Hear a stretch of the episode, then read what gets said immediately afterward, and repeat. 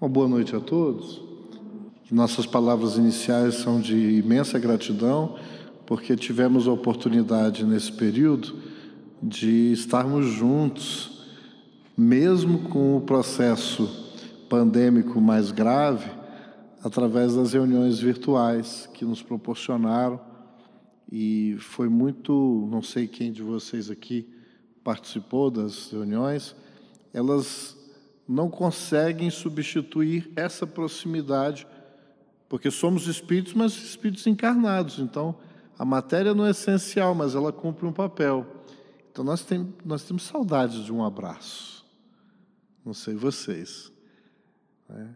Então, sentimos falta desse abraço, essa proximidade, e graças à tecnologia, os nossos, os nossos sentimentos, as nossas emoções, o nosso carinho, por que, que eu estou pegando esse gancho? Porque eu não estou fugindo do tema, não.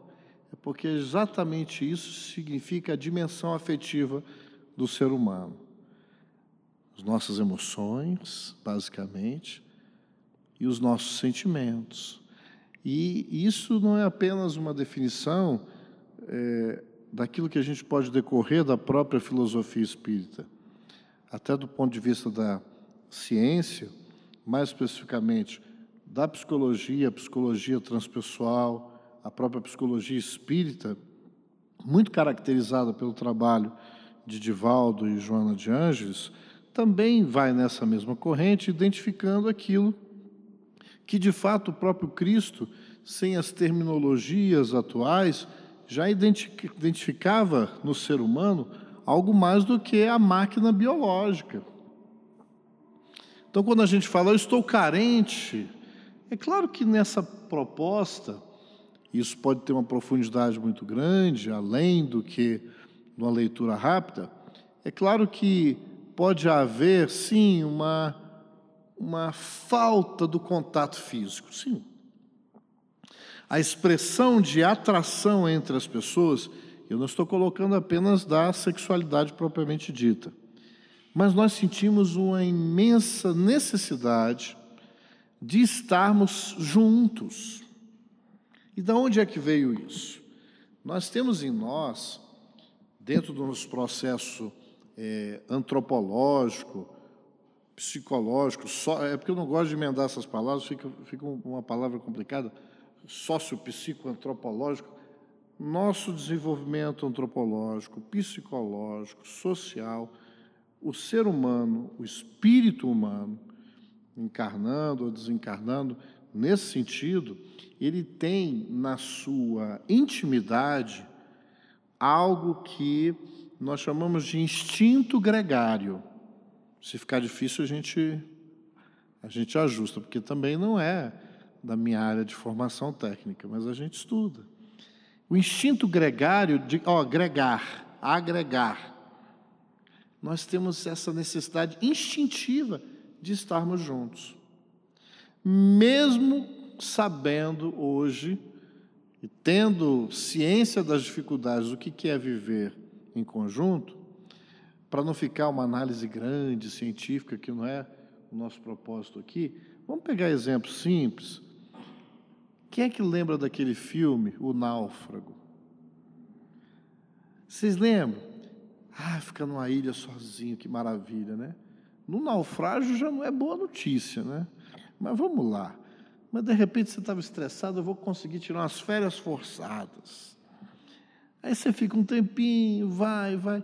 Chega num ponto que a carência daquele indivíduo, quem acompanhou o filme, porque isso, N fatos reais comprovam isso. Você tem a necessidade biológica. Dentro do sociólogo chamado Maslow, quem já estudou, ele cria uma pirâmide das necessidades. A base da pirâmide de Maslow qual é? Comer. Se agasalhar, tá mais friozinho. É uma necessidade. Estou carente de agasalho. Que é a carência, a falta. Ou a sensação da falta. Às vezes não é nem a falta real, mas existe a falta, pelo menos a sensação psicológica dele. Então nós temos o nível de necessidade básica que não é que não seja importante, não. Tanto que é uma pirâmide, a base é importante, ora. se eu não consigo ter a disciplina de colocar o alimento, de verificar a necessidade do frio, é? nas palavras do Cristo, tenho fome, tenho sede, tenho frio, estive doente, estive preso, e toda, todo o Evangelho é um poema, porque é simbólico, e como é tão profundo, precisava de uma poesia, porque não cabe na linguagem humana. E o Cristo é o maior poeta de todos. E aí, quando ele falou isso, o pessoal olhou para mim, mas o Jesus, quando é que nós tivemos dessa forma? Ou com fome, ou com frio, ou com sede, ou preso, ou doente. Aí ele fala: toda vez que vocês virem alguns desses outros mais pequeninos do que nós, e vocês deram comida, saciaram a sede, deram um agasalho, né? Ou seja, atenderam essas necessidades que estão ali na base da pirâmide de Maslow, né? Da segurança física. É quase instintivo isso para a gente mesmo. É a mim que fizeste. Ou seja, o próprio Cristo não desdenhou de estarmos numa jornada material, mas sermos espíritos numa jornada material. E se é uma jornada material, tem que cuidar da matéria, sim. Nós temos que ter essa preocupação. Mas isso é só a base da pirâmide.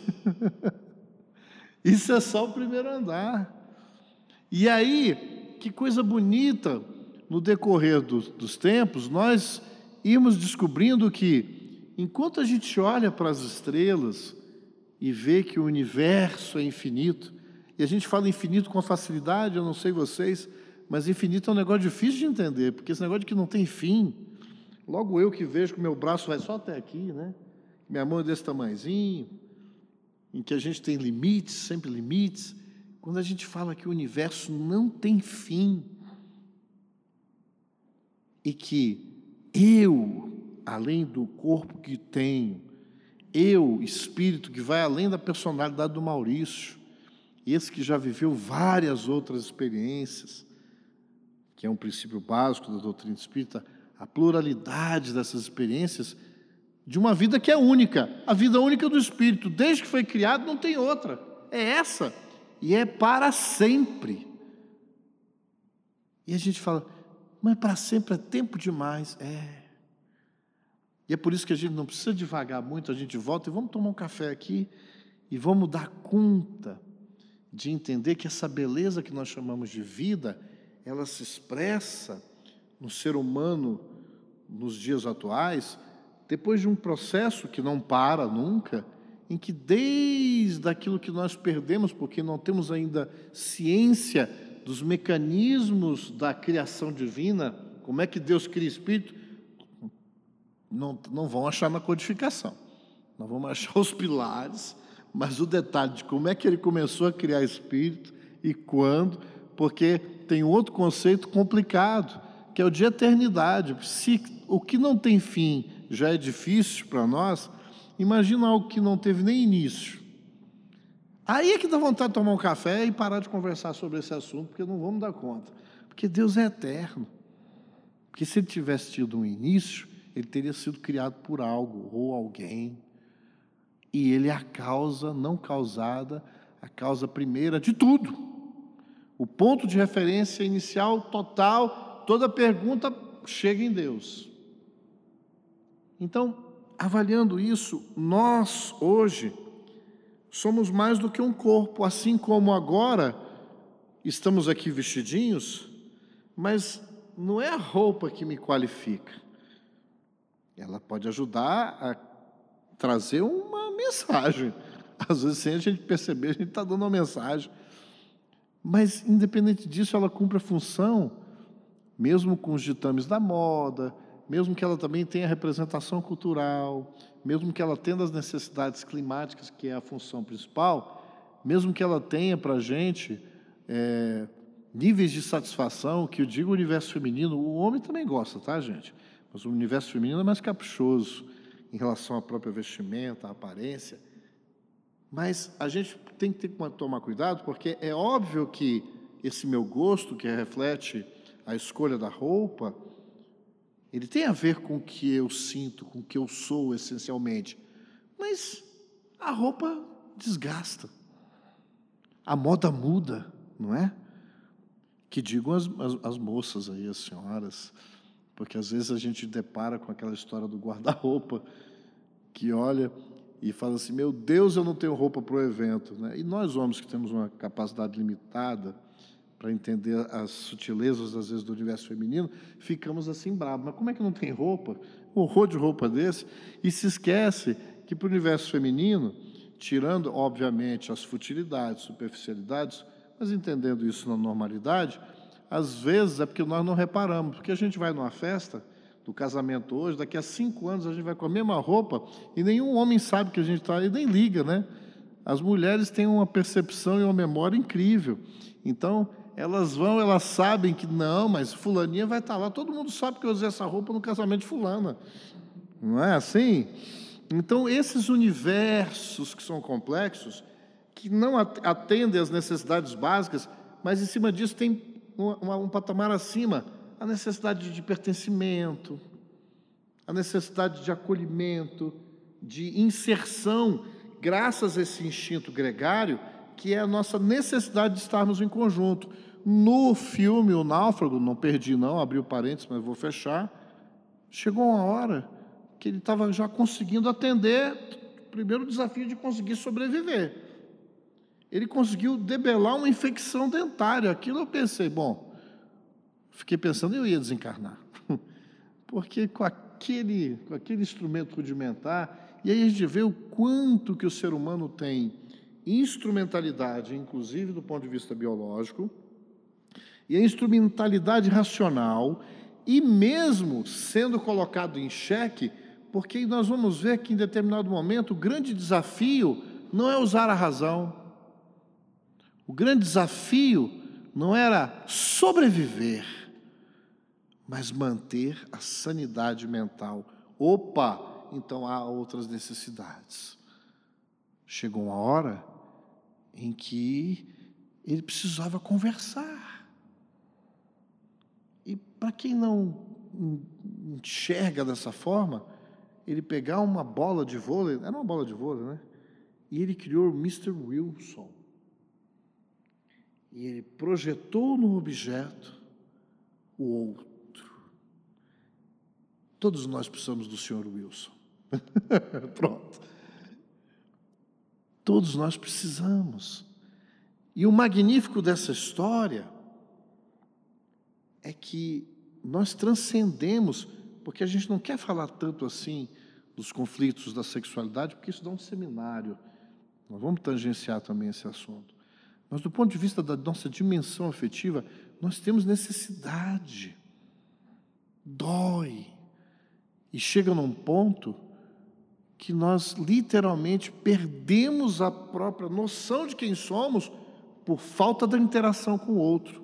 Na prática, nós evoluímos sozinhos, nós temos compromissos com a nossa evolução intelecto-moral, mas eu só, só consigo confirmar isso no trato com os outros. Porque tem gente que o sonho de consumo é: eu, se eu pudesse, eu distanciava de todo mundo. Que maravilha! Tanto... E, e muitos de nós, infelizmente, para evitar as dificuldades e os desafios da vivência, faz tudo para poder se apartar das pessoas. Nós não estamos aqui para julgar, mas nós precisamos entender que essa necessidade ela tem um fim, ela tem um objetivo, que é o nosso amadurecimento essa troca que nos enriquece. Então, sem entrar muito nesse desenvolvimento espiritual que necessita disso, haja vista que só nós só temos a sociedade e a complexidade da sociedade que a gente vive pela colaboração de cada um de nós. E quando nós falamos de colaboração, nós entendemos que até as intervenções desastrosas, elas repercutem na vida coletiva. Toda a minha ação, por mais despretensiosa que eu, que eu queira ser, ela repercute assim como um grão de areia cair numa água, ela também gera onda. E esta é a beleza da vida. Então, não existe insignificância na criação divina. Então, nós agora que enfrentamos nos transtornos dessa dimensão afetiva, porque a depressão é um transtorno da dimensão afetiva. Os transtornos bipolares, os transtornos de ansiedade, as síndromes de ansiedade, os ataques de pânico, as fobias que vão se estabelecendo e avolumando, os processos de depressão agravando-se, todos eles derivam de estados de humor que foram se sedimentando nessa nesse desajuste das nossas emoções, no desajuste do gerenciamento das nossas emoções e dos nossos sentimentos que vão se elaborando e criando esses estados de humor que, quando não observados do ponto de vista da sua salubridade, eles derivam para esses transtornos, dos quais nós vivemos a verdadeira e a maior pandemia. A maior pandemia dos, dos momentos de transição é a pandemia da depressão e do suicídio, porque o agravamento leva a isso. Obviamente, falamos isso não no sentido de enchermos a boca para criarmos uma comoção para assustar, não há necessidade, mas é necessário reconhecermos que essa é a chaga desses tempos. E também não nos assustemos, porque no livro A Gênese, da codificação, há quase dois séculos atrás, os Espíritos já diziam aquilo que Jesus, no sermão profético, também avisou. Porque, por quê? Porque ele está diante de uma capacidade extrema de quem já percorreu todos esses patamares evolutivos.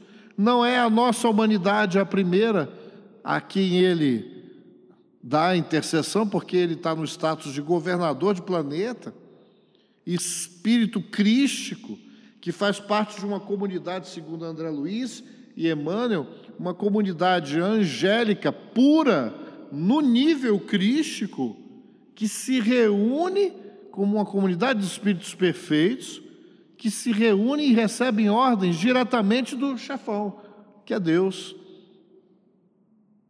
Tem um nível de comunicação e comunhão com Deus indescritível. São as palavras que utiliza é, André Luiz no livro Evolução em Dois Mundos.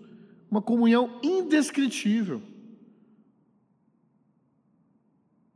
Pelo fluido cósmico universal, todos nós também intercambiamos os nossos pensamentos e as nossas vibrações que se materializam na articulação das nossas palavras, mas mesmo antes de falar, nós pensamos.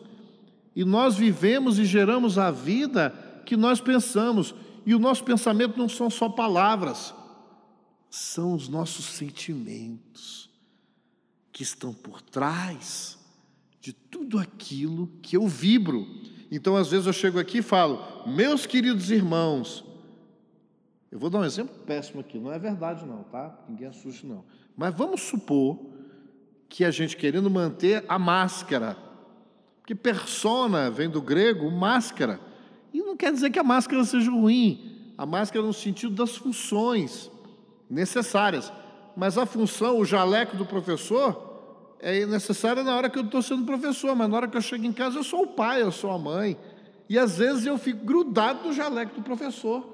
Por conta da minha baixa autoestima, eu me apego a funções, encargos, posições dentro de qualquer estratificação social, mesmo dentro do movimento espírita, e esqueço de olhar para mim da minha essência, que essa precisa ser valorizada enquanto eu exerço os papéis da vida social, que é uma necessidade evolutiva, que é uma necessidade para a ordenação, porque botou todo mundo junto, tem que ter ordem, tem que ter disciplina, tem que ter regra. E na hora que falou regra, a gente é rebelde. Não sei vocês, mas a gente adora dizer, quando alguém estabelece uma regra, a primeira coisa que a gente tem vontade é de já descumprir. Não é? É por isso que é difícil viver. Mas, na verdade, mesmo descumprindo, há uma necessidade íntima que diz: eu necessito de regramento. Não é assim o adolescente? Te testa, te põe doido. E a gente esquece que também já foi assim, uns mais, outros menos. Mas é essa necessidade de dizer, porque quando há regulação, quando no compromisso afetivo uns com os outros, quando eu amplio a consciência de que eu preciso qualificar a nossa relação, eu preciso qualificar e entender quem eu sou e quem o outro é na minha vida. E qual a minha referência para qualificar? O meu desejo egóico? O meu desejo egóico, sabe o que quer? Satisfação sensorial. Então eu começo a olhar para as pessoas e pensar: o que, ela pode ser útil para mim? Eu não penso assim, mas o sentimento é esse. O que, que eu posso sorver daqui? Dinheiro? Posição? Sexualidade? No sentido de me satisfazer? Então eu não olho o outro, eu olho nele o espelho das minhas sombras, o espelho que reflete e projeta as minhas carências, que na verdade são o quê? Os meus excessos, porque no fundo, no fundo, no fundo, eu ainda não aprendi e não busquei qualificar as minhas relações através de um paradigma bom. Qual é a referência? Saciar um desejo incontrolável? Vamos colocar de uma maneira mais simples para não ficar tão difícil? Eu vou falar de mim. Eu adoro chocolate. Isso virou um problema na minha vida. Porque eu gosto tanto que para ser viciado é, é fácil. Entende o que eu quero dizer? E a gente tem outros vícios que são os excessos. Então, na hora que eu vejo uma caixa, eu tenho que fazer um esforço muito grande para dizer: eu vou pegar um porque eu tenho que entender aquilo que é bom, mas aquilo que é conveniente para mim do ponto de vista da minha estabilidade orgânica. Mas eu preciso ter outros raciocínios que passam também pela uma elaboração da minha emoção e do meu sentimento, dimensão afetiva, responsabilidade afetiva, que é o quê? Só eu?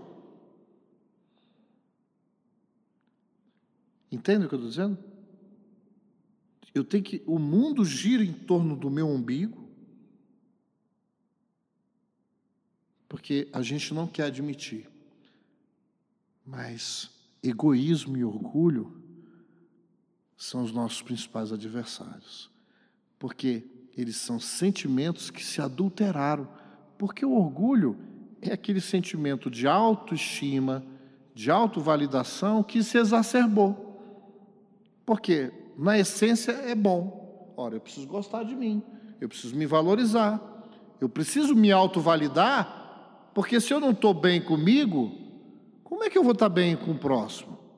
Só que a gente confunde autovalidação, nós confundimos autovalorização com eu tenho mais direito, porque eu sou melhor.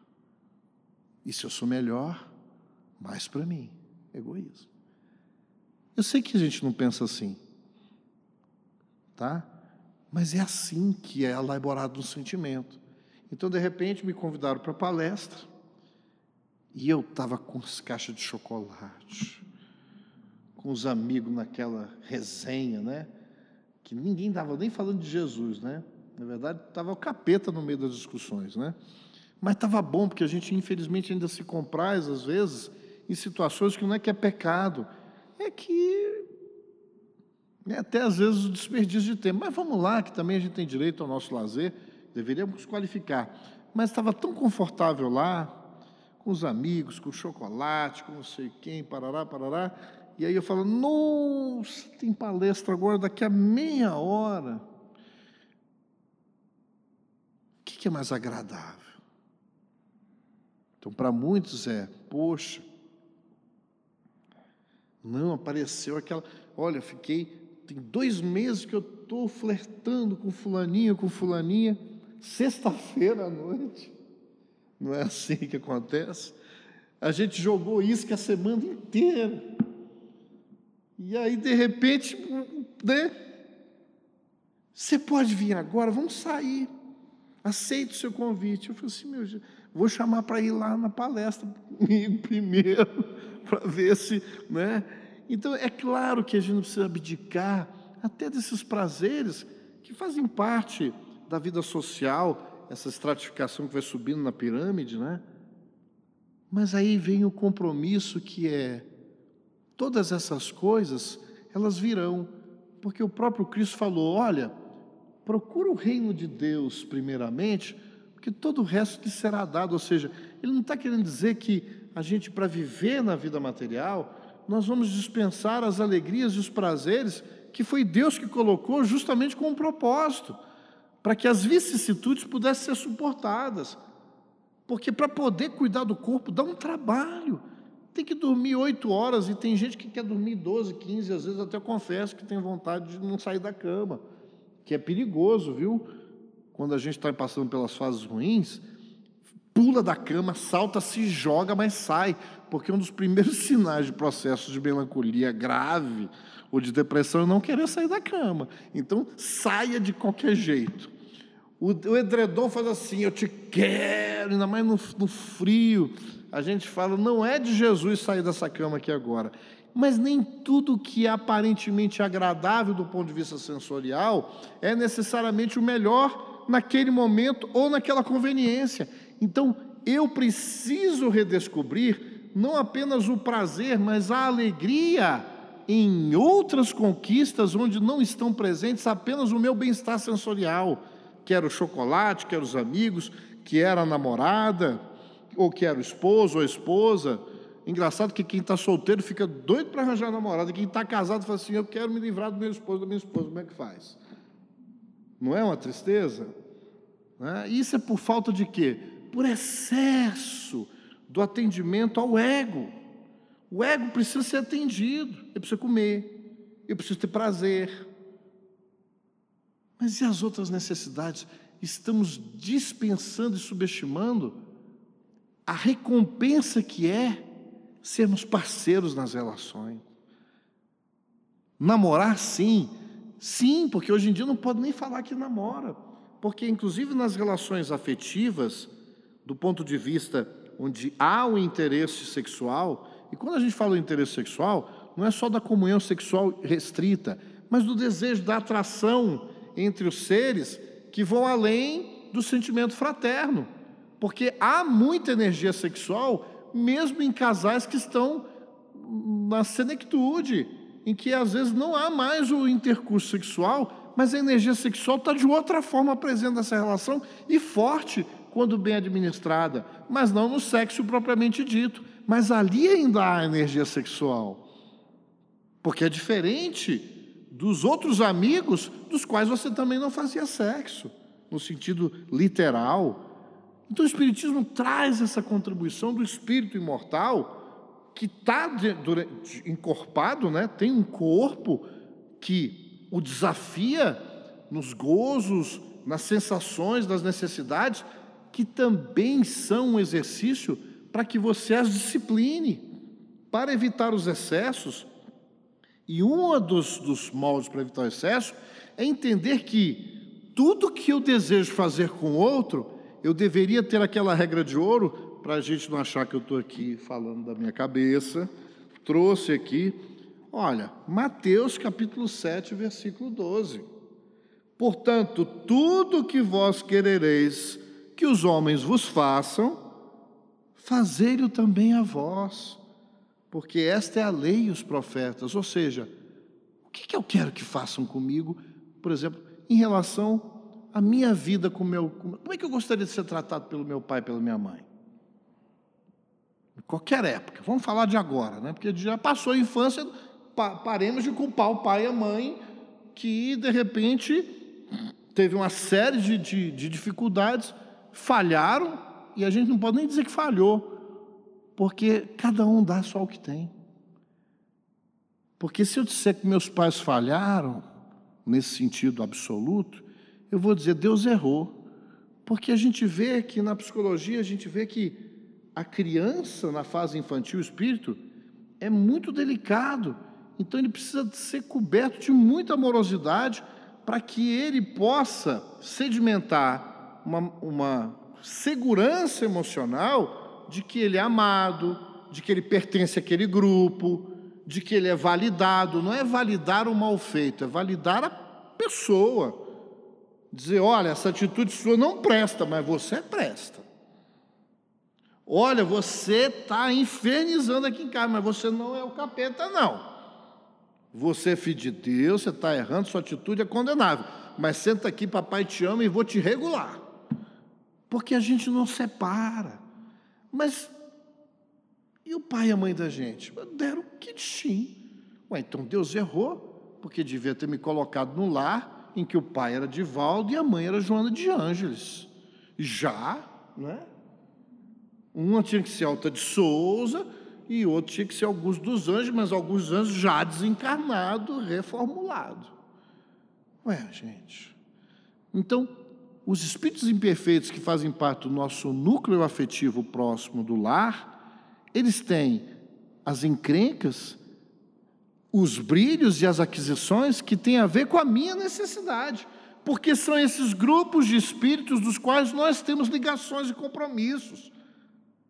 Porque nesse ir e vir nos processos educativos, de como um espírito que caminha, porque a gente não consegue esse grau de perfeição em uma única encarnação, eu preciso de ter e vir várias vezes e eu vou me consorciando com as pessoas e estabelecendo uma qualidade de vínculo. Que qualidade? Tem uns que a gente já ajustou, mas tem outros que não precisa de médio evidente, não, gente, a gente sabe. Em casa. Ah, eu queria saber o que foi da vida passada. Meu filho, não precisa não. Olhe para você. Veja quem está do seu lado. Mas comece a olhar para ele, mas olhe para ti sabe, não é exagerar na, na leitura que nós fazemos de nós, nem exagerar e desqualificar aqueles que estão próximos, mas as nossas dificuldades de trato dizem do que nós semeamos. E não é para vir pagar, porque essa é uma, uma, uma interpretação maniqueísta que não faz parte da lei de ação e reação que a gente entende. Ai, então esse desgraçado do marido que eu tenho hoje, eu vou ter que carregar porque é minha expiação. Não existe isso. Ai, essa esposa é meu fardo. O casamento provacional é o casamento de união de pessoas que têm extrema ligação, reencarna, e tu está no Brasil Aí tu vê uma matéria da China, ai que vontade de ir para a China. E tu não sabe o que é. É porque tem uma chinesa lá, ou um chinês, que é a tua alma algema, não é alma gêmea, é a tua algema. E às vezes tu cruza o mundo e vai se consociar, e essa ligação forte. Tu passa o tempo inteiro dizendo: Eu adoro a morena, meu estereótipo né, de mulher é assim, e casa com, casa com a, com a mulata grandona no seio das contas. Não interessa. Porque tudo é belo na criação. Todas as cores, todas as formas, todos os gêneros. A feiura é estarmos longe das leis divinas, eticamente falando. Mas aí a gente cria isso e é óbvio que na união dos seres, na conjugalidade, existem duas leis divinas que regulam, do ponto de vista material, a união dos sexos, a atração. Mas do ponto de vista né, da lei divina espiritual, do ponto de vista espiritual, é o que? A lei de amor, ou seja, a afetividade que tem que comparecer. E aí a gente pega e joga nas relações só o sensório. Não tem relação que se sustente. Eu caso com a Gisele Bint. Não quer dizer que ela não seja boa pessoa, tá, gente? Eu estou pegando aqui o estereótipo da uma mulher bonita, né? Tal. E os meus amigos vão. E eu sem dinheiro, sem aquela fortuna toda, nem sou aquele campeão esportivo, nem nada. E de repente vai dar um mês e a gente vai se separar. E o escândalo é: eu, Maurício, não quis mais. Por quê? Porque não é só atração. Qual é a tua vinculação, a tua afetividade que fazem com que você Invista numa relação que vai ter compromissos e responsabilidades recíprocas, mas não para te amarrar, para te infelicitar, porque isso é escolha equivocada nossa em qualquer relação, onde a gente só percebe a minha necessidade, a gente só quer atender aos meus desejos, a gente só quer atender aos meus caprichos. E não enxergo que o outro também é um outro universo. Que tem os seus desejos, que tem as suas virtudes, mas tem as suas fraquezas, tem os seus pepinos, mas a gente não quer mais relação porque a gente não quer se conhecer. Então as relações estão esvaziadas. Por quê? Porque elas estão sendo regidas apenas pela aparência material. E aí é complicado. Porque se eu só enxergo a aparência material, na hora que vier a primeira circunstância difícil, eu caio fora. E não é só do relacionamento a dois. Quantos abandonos afetivos, crianças, adolescentes, órfãos de pais vivos. Gente que entendeu que família é botar dinheiro, dar boa escola, e a gente curtir os prazeres. Criança dá muito trabalho, adolescente enche a paciência e esvaziamos a vida dos princípios nobres, norteadores. Por isso a sociedade está assim doentia. Não é o casamento que é ruim, não é a instituição que está condenada. É o ser humano que se perdeu de si mesmo, que esqueceu que ele não é um bolo de carne. E que quando chega nos 50, 60, ou até mesmo antes, quando conseguiu tudo, que às vezes consegue, né, do ponto de vista material, né? Incrível, essas pessoas estão depressivas também. Não tem sentido, porque tem um vazio que não preenche com, com dinheiro, tem um vazio que não é preenchido com o sexo descompromissado a cada final de semana, com as baladas, não é preenchido mais com as drogas lícitas e ilícitas das quais a gente tenta o anestesiamento.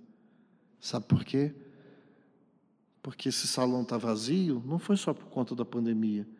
É um desafio para nós espíritas, e aí é uma crítica, pelo amor de Deus, não é ao Ciref. Não estamos falando isso aqui para melhorar.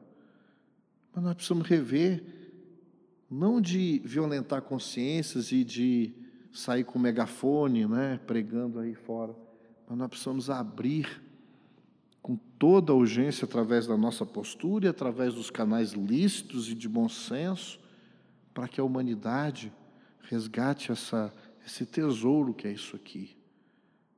Porque hoje, nesse horário agora, tem muita gente aí se anestesiando já. Não quer dizer que todo prazer de sexta-feira é horrível, tá, gente? Né? Tem gente se reunindo numa boa e não vamos ser hipócritas aqui. Mas tem muita gente que eu chego para sair com os meus amigos, e aí eu falo, calma, rapaz, né? Eu que não bebo. Você já quer perder a consciência agora? Eu ainda queria conversar com você, com você, não com esse sujeito alterado, que amanhã vai lembrar de parte. Calma, rapaz. Que não paquera mais de uma forma respeitosa.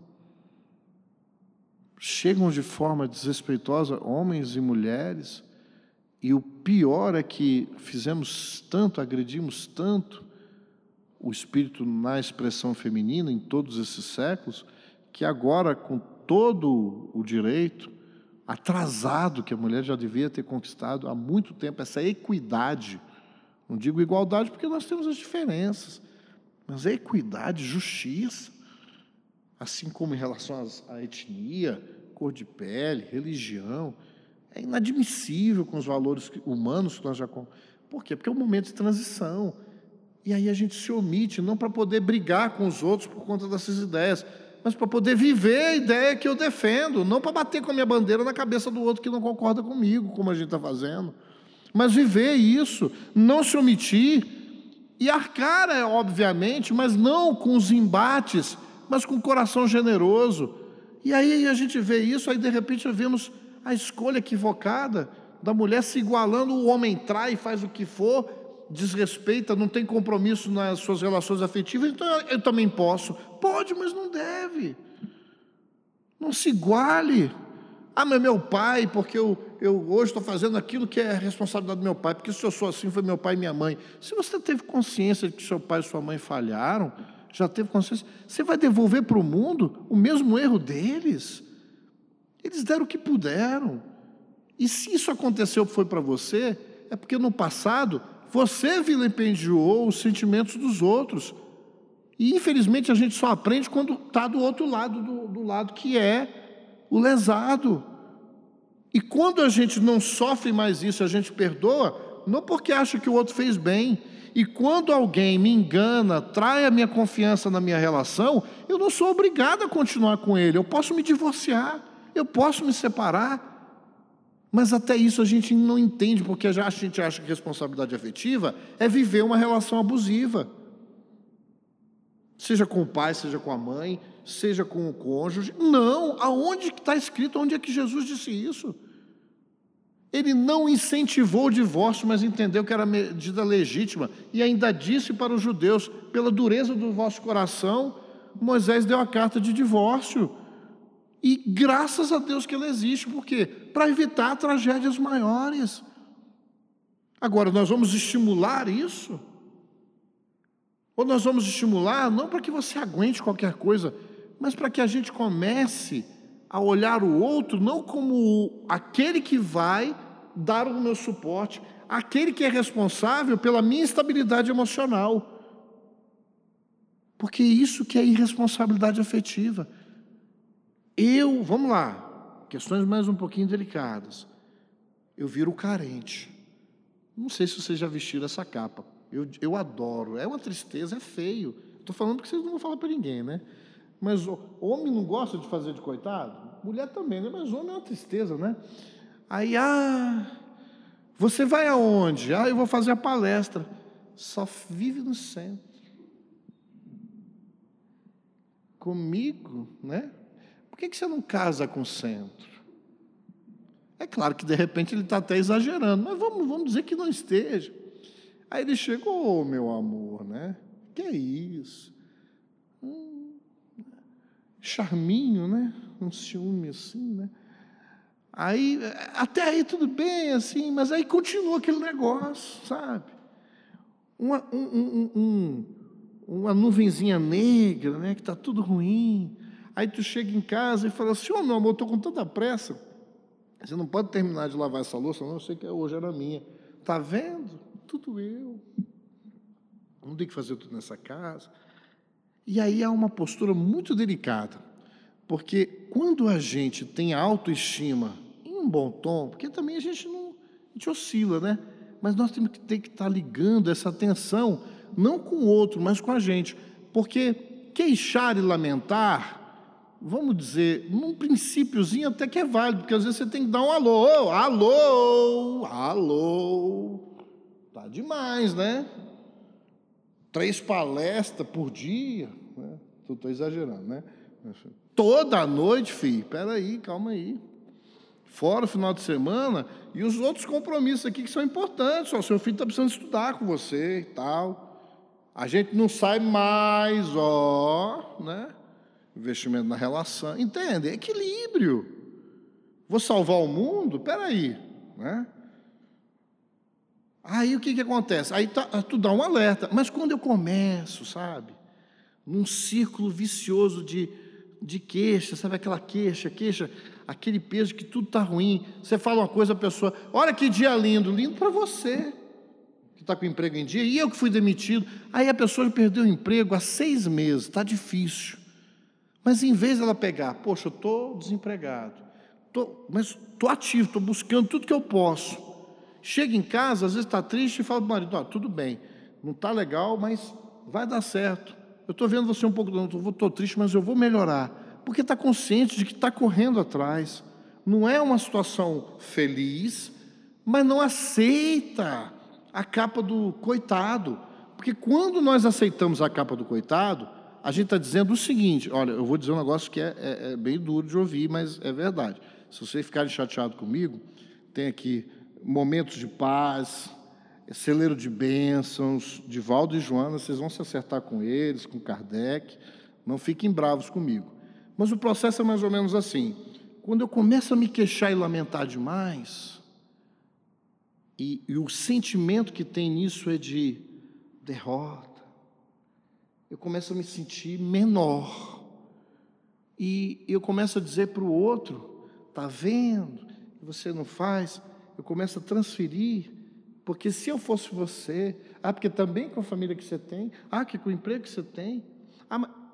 e eu começo a transferir isso dessa forma que já não está legal. Sabe o que eu estou querendo dizer? Que eu sou vítima. Se eu sou vítima, é que o que está acontecendo comigo é uma injustiça que eu não mereço. Se eu não mereço, é porque eu sou melhor, eu sou mais. Mesmo na baixa autoestima, quando eu reclamo demais, quando eu me vitimizo o tempo inteiro, eu estou querendo dizer que a responsabilidade é do outro, porque o outro é que tem que me atender. Então eu não me responsabilizo. Então, o que seria um ajuste, eu vou para a lamentação e para o queixume. E aquele que se lamenta e que se queixa o tempo inteiro está paralisado se paralisou, está esperando que o outro te compense, isso aí é orgulho.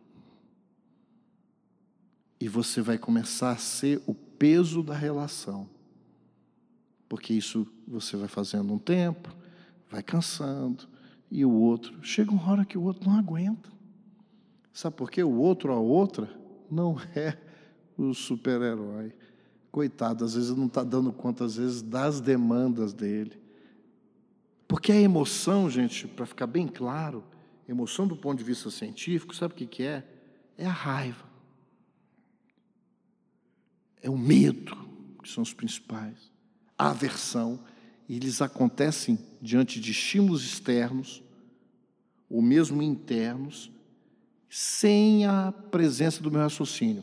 Aconteceu, eu nem penso, o meu corpo todo se prepara ou para lutar, ou para travar, porque são reações instintivas do nosso processo evolutivo que eu passei pelas etapas animais. Então, por exemplo, se chega um cão feroz, você vai ficar avaliando a distância, ele está correndo, será que ele vai me fazer um carinho? Você faz uma interpretação, e essa interpretação pode ser exagerada do perigo. Às vezes está vindo um chihuahua, mas você tem um trauma não resolvido de experiências que estão marcadas no inconsciente passado, atual ou inconsciente passado, passado. E é esse ajuste de você conhecer que tem emoções que eu estou tendo que são incompatíveis com o estímulo. Porque eu começo a dizer assim: o marido sai para trabalhar, e aí, antes dele chegar em casa, eu já telefonei três vezes para poder controlar, porque eu tenho medo dele me trair. Essa emoção de medo de ser abandonado está desajustado, porque eu estou querendo exercer um controle por uma insegurança que tem origem aonde? Ele não vai dar conta. Então eu preciso acender os, os sinais de alertas, mas eu me conheço, eu estou percebendo essas coisas que estão fora do tom nas relações com o filho, mães, pais com os filhos, filhos com os pais, que sufocam na relação por uma insegurança que, que tem a ver com a baixa autoestima. E baixa autoestima é autodesamor, e autodesamor significa egoísmo e orgulho na essência. Está desajustado. Precisa de atendimento fraterno, precisa de paz, fluidoterapia para sair da crise, precisa, quando já está no corpo, já está instalado, de psicólogo, de psiquiatra, mas na hora que saiu da crise, alerte, está na hora de repensar e ressignificar a forma como eu estou, estou interpretando as coisas da vida, como é que eu sou nos relacionamentos, porque aí eu me separo, não trabalho isso, e vou projetar no príncipe desencantado, na princesa desencantada futura, que não vai dar conta.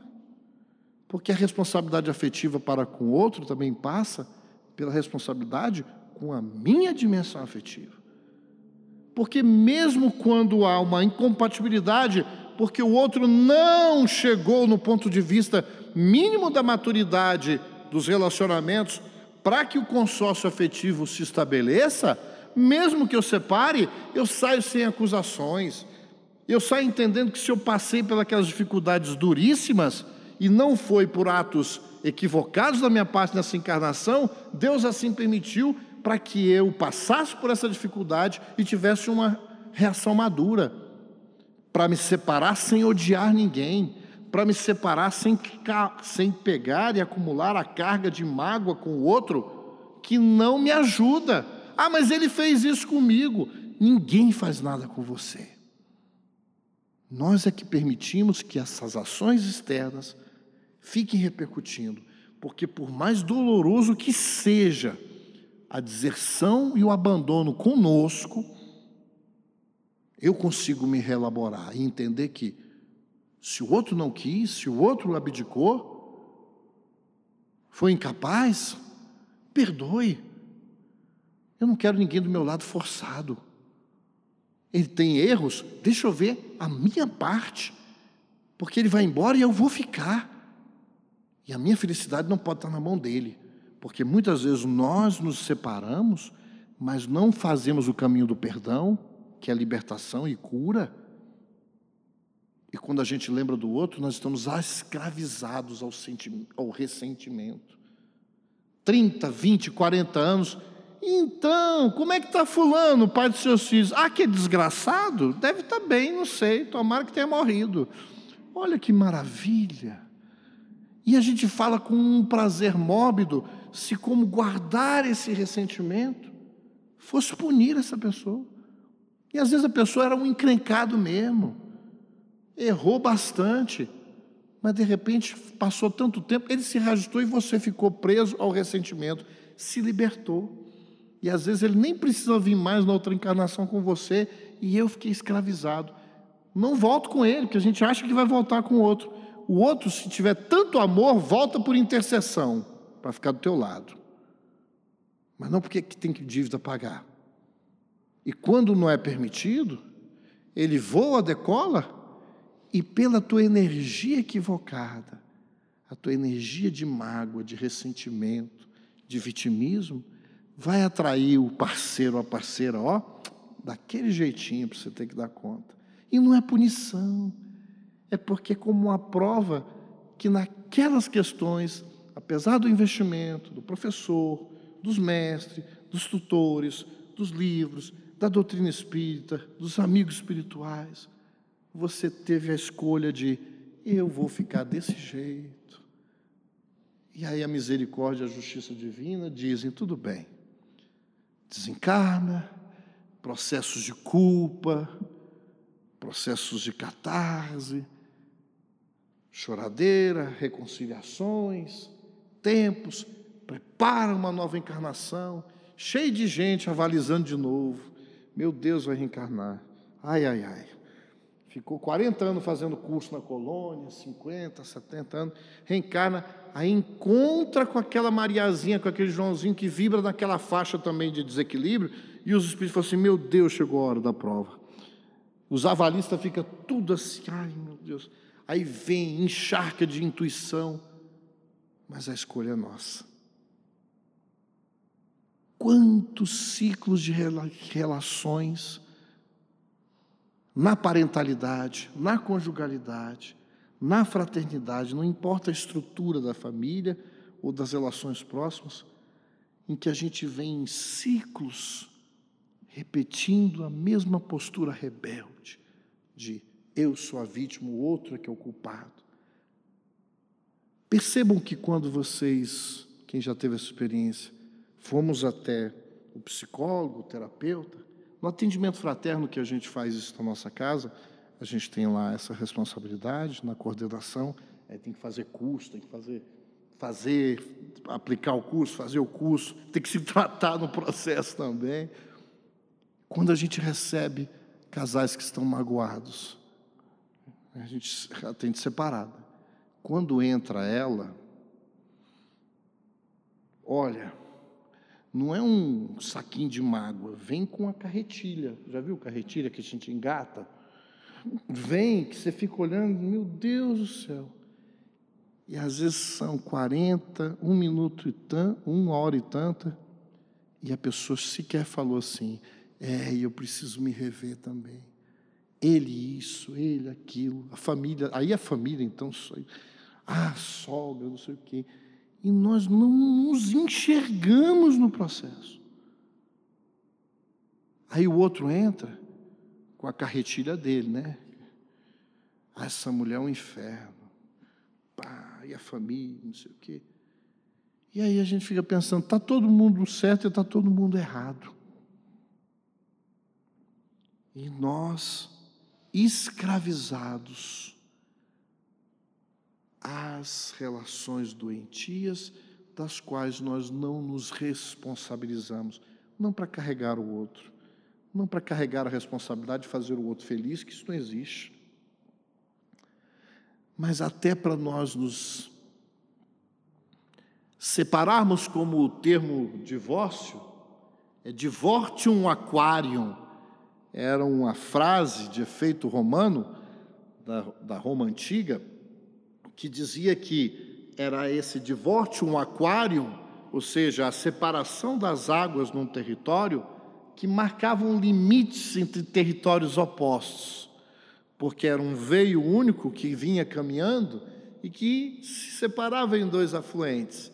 Então, divortium foi usado a primeira vez não para falar dessa ruptura, da, era para usar dessa, dessas águas que em algum momento precisaram percorrer campos opostos. Mas até aí não precisa ser belicoso, até aí não precisa ser um processo antiético.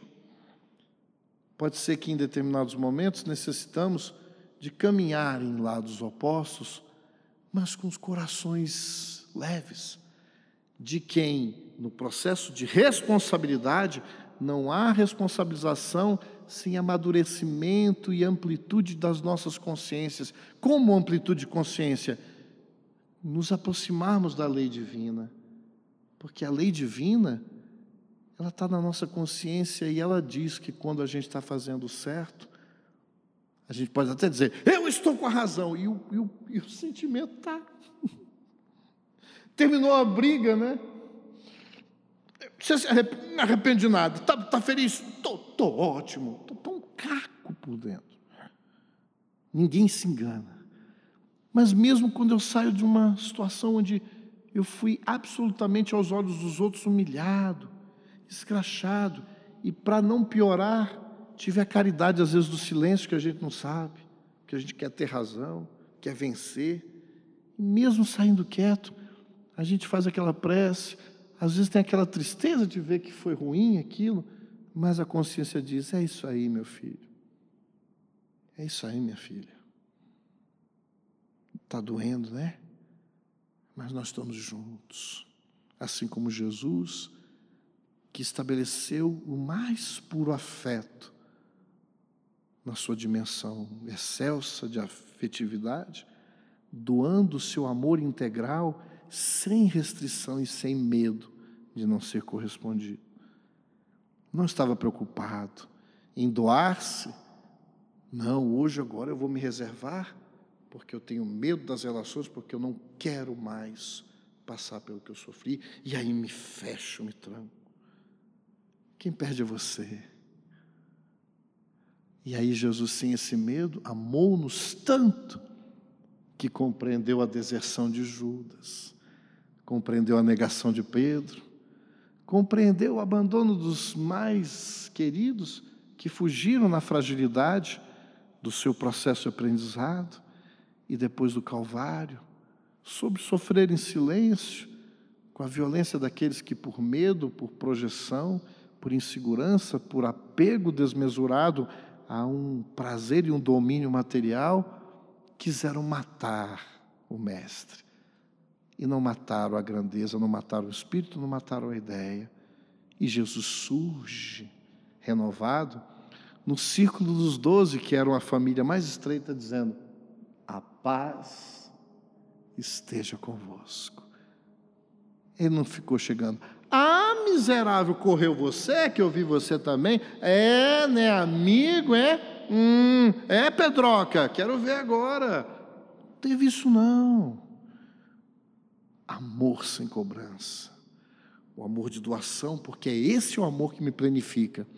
Porque nós poderemos passar nessa nossa existência por situações em que experimentemos a solidão. A ausência, talvez, da expectativa do carinho ou da, da, da forma como a gente imaginava.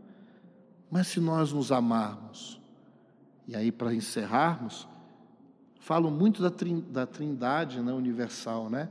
Eu gosto de uma terminologia que eu não sei quem cunhou, não posso dizer que fui eu, porque acho que é exagero, mas eu gosto da Santíssima Trindade do amor universal. Sabe qual que é? Amar a Deus sobre todas as coisas e ao próximo como a si mesmo. Para amar a Deus, eu tenho que estar me amando, eu tenho que buscar a reconciliação íntima, estar em paz, mesmo debaixo da tempestade dos problemas, da família, mas dizendo assim: eu estou fazendo o que tem que ser feito, eu estou fazendo esforço para não agredir, para não romper. E aí eu entro em paz. Se eu estou em paz, eu já sinto a necessidade de não usar o outro, mas de ser feliz, amando-o, mesmo quando ele é ingrato, ela é ingrata, porque eu tenho que amar. Amar é uma necessidade. Amo e passo e sigo. Se o outro retribui, maravilha. Se não retribui, segue amando, se enriquecendo. Porque aí a comunhão com o Pai dizendo: Vem, meu filho, vem, filha amada, amastes muito, descansa para novamente voltar a servir, crescer e amar, cônscio, seguro de si, ampliando os potenciais construtivos dessa vida que pede responsabilidade, mas acima de tudo, para a cura das nossas mazelas afetivas, o investimento cotidiano nas relações com todo o amor que a gente já pode dar. Se não dá para dar o amor que o Cristo deu, porque era da capacidade dele, qual é o amor de cada um aqui que já é capaz de sentir e de ofertar? Muita paz, meus irmãos.